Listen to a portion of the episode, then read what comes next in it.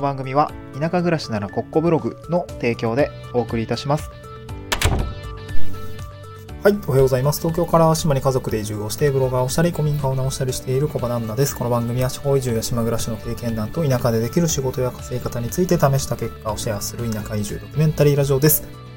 えっ、と、今日のトークテーマはですね、ちょっと久々になるんですけども、地域おこし協力隊のお話でございます。地域おこし協力隊になるなら担当者の業務歴を逆質問すべき理由ということで、うーん、まあ、いるかわかんないんですけどね、この地域おこし協力隊に興味を持って、なんかラジオを聞いてる人って、まあ、果たしてどれだけいるのかわかんないんですけれども、えー、なんかいたら、その人のためになるようにお話をしていきたいなと思います。えっ、とですね、え内容としては3つあって、地域おこし協力隊のまず業務体制ですね。業務体制というまあ前提を踏まえた上で、2つ目が地域おこし協力隊の業務歴が長いことのメリットをお伝えします。で、これを理解した上で、じゃあ業務歴を聞くとですね、その、まあ、ちょっとポイントなんですけど、移動のタイミングがつかめるので、このタイミングを知っておきましょう。だから逆質問をして聞いておきましょうというようなお話をしたいなと思います。はい。まあ、最後ね、なんでこの話をしたのかっていうと、ちょっとオチもつけたいなと思うんですけれども、でですね、まあ、この内容ですね、地域おこし協力隊になろうかなと思っている方、まあね、うんまあ、僕の文脈で言うと地方移住をしたいな、というふうに思っていて、うん、でも移住すると会社辞めないといけないな、みたいなところがあって、その会社辞めないとちょっと移住できなそうだったね。え結構僕の場合は関東から関西に、え東京都からあ兵庫県の、まあ、あたりに移住したいなと思っていたんですけれども、まあそうするとね、なかなか今の会社だと、まあ今の会社っていうか前の会社だと、ちょっと会社を辞めざるを得ない状況だったので辞めたんですけど、そう。で、その時に、うん辞めたのはいいんだけど、まあずっとね、会社員7年ぐらいやってたんですけど、別になんかこう副業とかやっていたわけでもなくて、なんか稼ぎがし、稼ぎ口ないな、みたいなことがあったので、まあちょっと困る、それは困るなと。そう。で、いきなりね、えー独立をするのもちょっとあれだったんで、地域おこし協力制という制度を使って、まあその地域の人脈だったり、地域資源だったりっていうまあよく勉強した上でとか、え活用させていただいた上で、まあ3年かけて、まあね、収入の担保はあるし、なんか人的なリソースも使えたり、活動経費というものを使えた状態で、え企業まで持っていこうかなというふうに考えまして、この制度を使いました。で、えー、まあね、なってみたら、まあいろいろ、いい側面もあれば、なんかこれは課題だなという側面もあって、まあそういった内容をね、あの、ブログにまとめて発信をしたりしています。うんはい。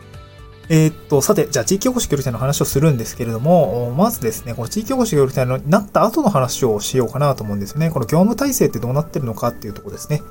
はい。で、まあ、無事合格をする。まあ、その合格までの話というのはね、あの、ブログ、まあ、このラジオもそうなんですけど、ブログでも書いています。まあ、ちょっと今後ね、えー協力隊になった後のキャリアっていうところも話をしていこうかなと思うんですけれども、あブログに書いていこうかなと思うんですけれども、まあ、一旦その、なるまでの話はブログに結構割と細かく書いているので、そちらを見て、あの、今日スタンド F の、あの、ノートのね、えーノートじゃない、 stand.fm の概要欄にノートの記事、台本の記事ですね、こちら書いてますので、まあ、ぜひ見ていただければと思うんですけれども、そちらのブログから飛んでいただければと思います。はい。前置き長くなっちゃったんですけれども、まずこの地域おこし協力隊の業務の体制ですね。これどういう感じになっていくのかというとですね、えっと、地域おこし協力隊、まあ、携帯にもよるんですけど、雇用契約を結ぶか、業務委託契約書で、まあ、個人事業主としてやっていくのか、みたいな感じにもよるんですけど、えーっと、まあ、大体ね、担当者の方が一人ついてくれます。うんと、僕の場合は個人事業主なので、まあ、そのターナーの、課の担当の方が、まあ、普通に、なんていうんですかね、まあ、パートナーみたいな感じでやってくれますね。雇用契約だと、多分、うん、まあ、雇用契約の内容になります、よりますけど、役場の中に自責があるタイプの人と、まあ、別に結構割と外で動いていくタイプの人もいれば、まあ、その人は席ないかもしれないですけども、僕は席ないんでね、いや基本役場にはいないですね。自宅で修行仕事したりとか、えー現場で仕事をしています。でですね、えっ、と、大体そのオリエンテーションをししてくれたりとか、まあ、契約の手続きをしてくれたりとか、まあ、あと普段の業務連絡ですね。あと活動経費のお手えー手続きとか、なんか結構まあ割とあらゆる面でね、えサポートをしてくれる担当者がいると思います。うん主にね、えーこれは役場の担当者の方が担う仕事になるのかなと思うんですね。まあ役場、まああなたが会社員であれば、なんか新人の OJT ですね、オンザジョブトレーニングをする担当者みたいな形で、えーなんか想像すると分かりやすい人もいる、いらっしゃるかもしれないですね。うん。そうですね。まあなんか他に例えようと思ったんですけど、あんま出てこないですね。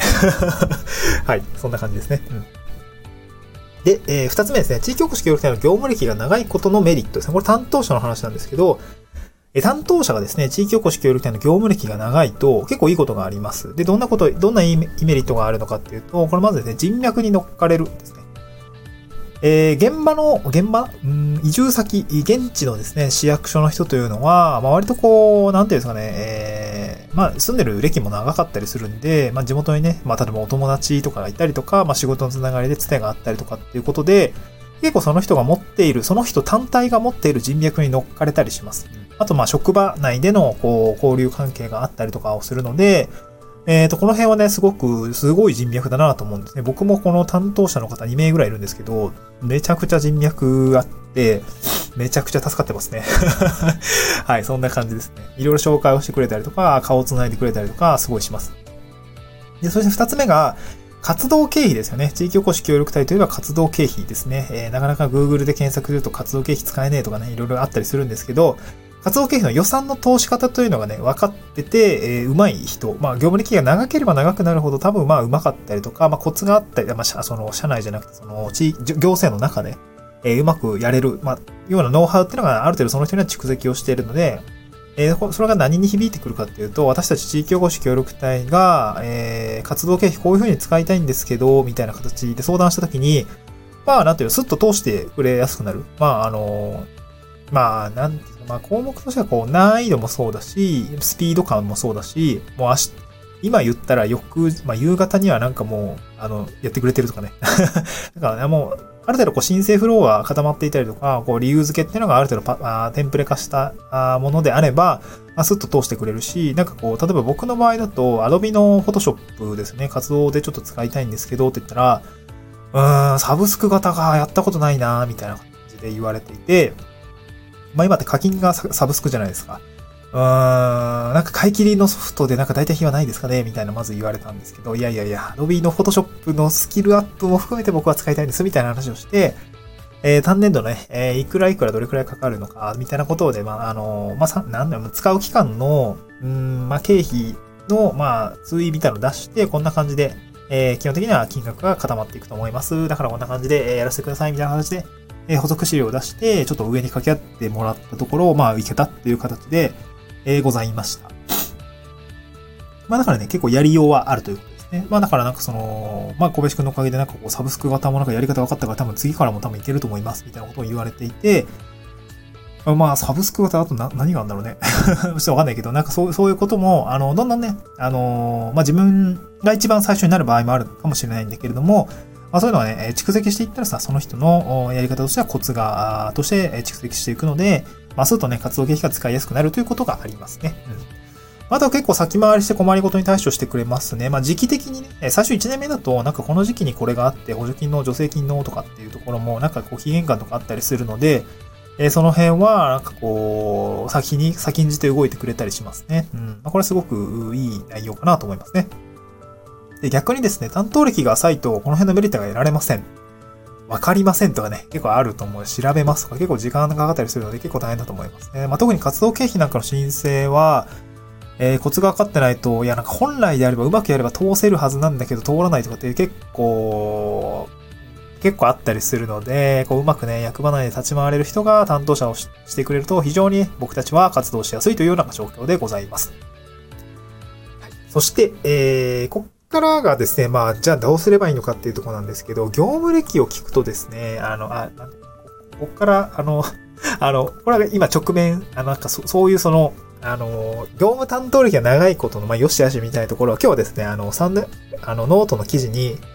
あの、 stand.fm の概要欄に貼ってるノートのリンク記事ですね、合わせて読みたいというですね、誰も教えてくれない地域おこし協力隊の募集要項に書いてないけど知っておかないと失敗することみたいなことの記事を書いてるので、まあ、そちらにね、詳しく書いているので、あのー、その業務担当歴を聞こうよ、みたいな。えー、まあ、そう、そう、そななんで聞いたらいいのかと、あの、業務歴が長いとどうなるのかみたいなところは、もう少しそこで詳しく、えー、解説をしておりますので、そちらの記事を読んでいただきたいんですけれども、今日はですね、最後3つ目に、業務歴を聞くと移動のタイミングがつかめるぞという話をするんですけど、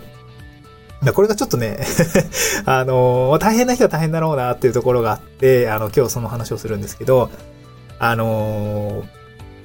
なんだろうな、こう地域おこし協力隊、まあ、まあ、まあ、実例で、あの、話してもいいんですね。あの、今、僕の自治体で、あの、僕と同じ課にですね、地域おこし協力隊募集してるんですよね。そう、あ3月31日までが募集期間で、4月、5月で、確か、面、あの、書類選考だったり面接をして、6月から、えー、協力隊になるみたいな感じの募集を出しているんですよね。うん。で、まあなんか新しい人が入ってくるわけですね。僕も楽しみにしてるんですけど、新しい人が入ってくるという状況です。で、ただ、この3月に、今まで僕が、僕のことをサポートしてくれていた担当者の方は移動になったみたいなんですよね。そう、移動になったみたいで、これも言っていいのかわかんないけど、まあ移動になったみたいなんですよ。そう。で、えー、言うと、どうなるかというと、えー、担当者の人は新しくなってます。新しい協力隊が入ってきましたってなると、もうなんかさ、その協力隊になった人はもう、もちろんわかんないじゃないですか。新しい、あの、新天地に来て、もう右も左もわかんない。えー、自治体の人もなんかどんな人かわかんないみたいな感じになっていて、なんかそうなると、なんかこう、その人も大変だし、あとそれまで担当してきた役場担当者の人も移動したとなるとだよ。新しい人が来て、はい、じゃああなた今日から地域おこし隊のサポートしてくださいって言われると思うんですけど、いや、わかんないじゃんってなるじゃないですか。で、なんかどっちも勝手がわからずでもなんか不安な日々で、なんか最悪だみたいな感じに なるんじゃないのかなと思ってて、結構心配はしているんですよね。そう、大丈夫かなと思いながら。そう、お互い分かってないっていう状況が重なってしまうっていうことですよね。そう、これ大丈夫かなと心配はしているんですけど、まあだから面談とか、あの、応募時になんか逆質問できるタイミングがあるのであれば、えっと、自分が着任する頃に移動してないかってちょっと聞いておいた方がいいかなと思いました。で、移動しちゃいそうですみたいなことを本人がね、自覚している、あの担当者の人が聞いてみて、え自覚しているのであれば僕そろそろ3年目なんだよねとかね。いやー2年、だからまだ大丈夫だと思うんだけど、来年1年ぐらいは大丈夫かもしんないんだけど、もしかして移動のされ、移動、移動がね、事例が出ちゃうかもしれませんみたいな、えー、ことがね、勘ぐれるかなと思います。まあ、そうしたらだよ、あらかじめ、その、事前にね、こう、洗いざらい業務とか手続きとか、ちょっと引き継いでく、引き継いでおいてくださいねとか、引き継ぎ資料ちゃんと作っておいてくださいねとか、あの、もなんか、もう、あの、じゃもう今のうちに教えてくださいとかね。なんかそういうことが言えるのかなと思いました。ちょっと現実的には厳しいのかもしれないけど、まあ少なくとも腹積もりはできますよね。うんなんかそういう、まあ本来ね、そこまで考える必要ないと思うんだけど、まあそれはもう役場がちゃんと引き付けよってことなんですけど、多分ね、いやなんかそううまうまくいかないと思うんだよな。一般的な会社もそうですけど、引き継ぐって、引き継ぎって大体失敗してません？僕もそうだったんだけれども。そう、だからそういうところがあるので、そのね、ちょっとね、僕の場合は、あの、まあ誰が来たとしても、あの、なんて言うんだろう。まあ、ちゃんとね、えー、まあ、一緒に協力隊業務やっていく。まあ、やってることは違えど、一緒の、あの、部署でやっていく人なので、あの、ちゃんとサポートはしたいなと思うし、まあ、いろいろね、えー、お手伝いも最初一緒にしていってる中でね、もう本当に今もそうなんですけど、一緒に仲良くね、え活動ができたらいいかなと思っておりますので、まあ、で、あの、一緒に頑張っていきたいと思うんですけど、まあね、担当者が移動しちゃうと僕もね、結構困っていて、うーん、マジか、どうしようかな、みたいなところは結構あるので、まあちょっとね、来年また1年どういう感じになるのかわかんないですけども、頑張っていきたいなと思います。はい。こんな感じでございました。まあ今ですね、え、ブログの方で地域おこし協力隊になる方法みたいな形で、ブログを書いたり音声を配信しておりますので、地域おこし協力隊に興味がある方についてはですね、まあブログ割と有用かなと思いますので、まあぜひ活用してみてください。また次回の収録でお会いしましょう。バイバイ。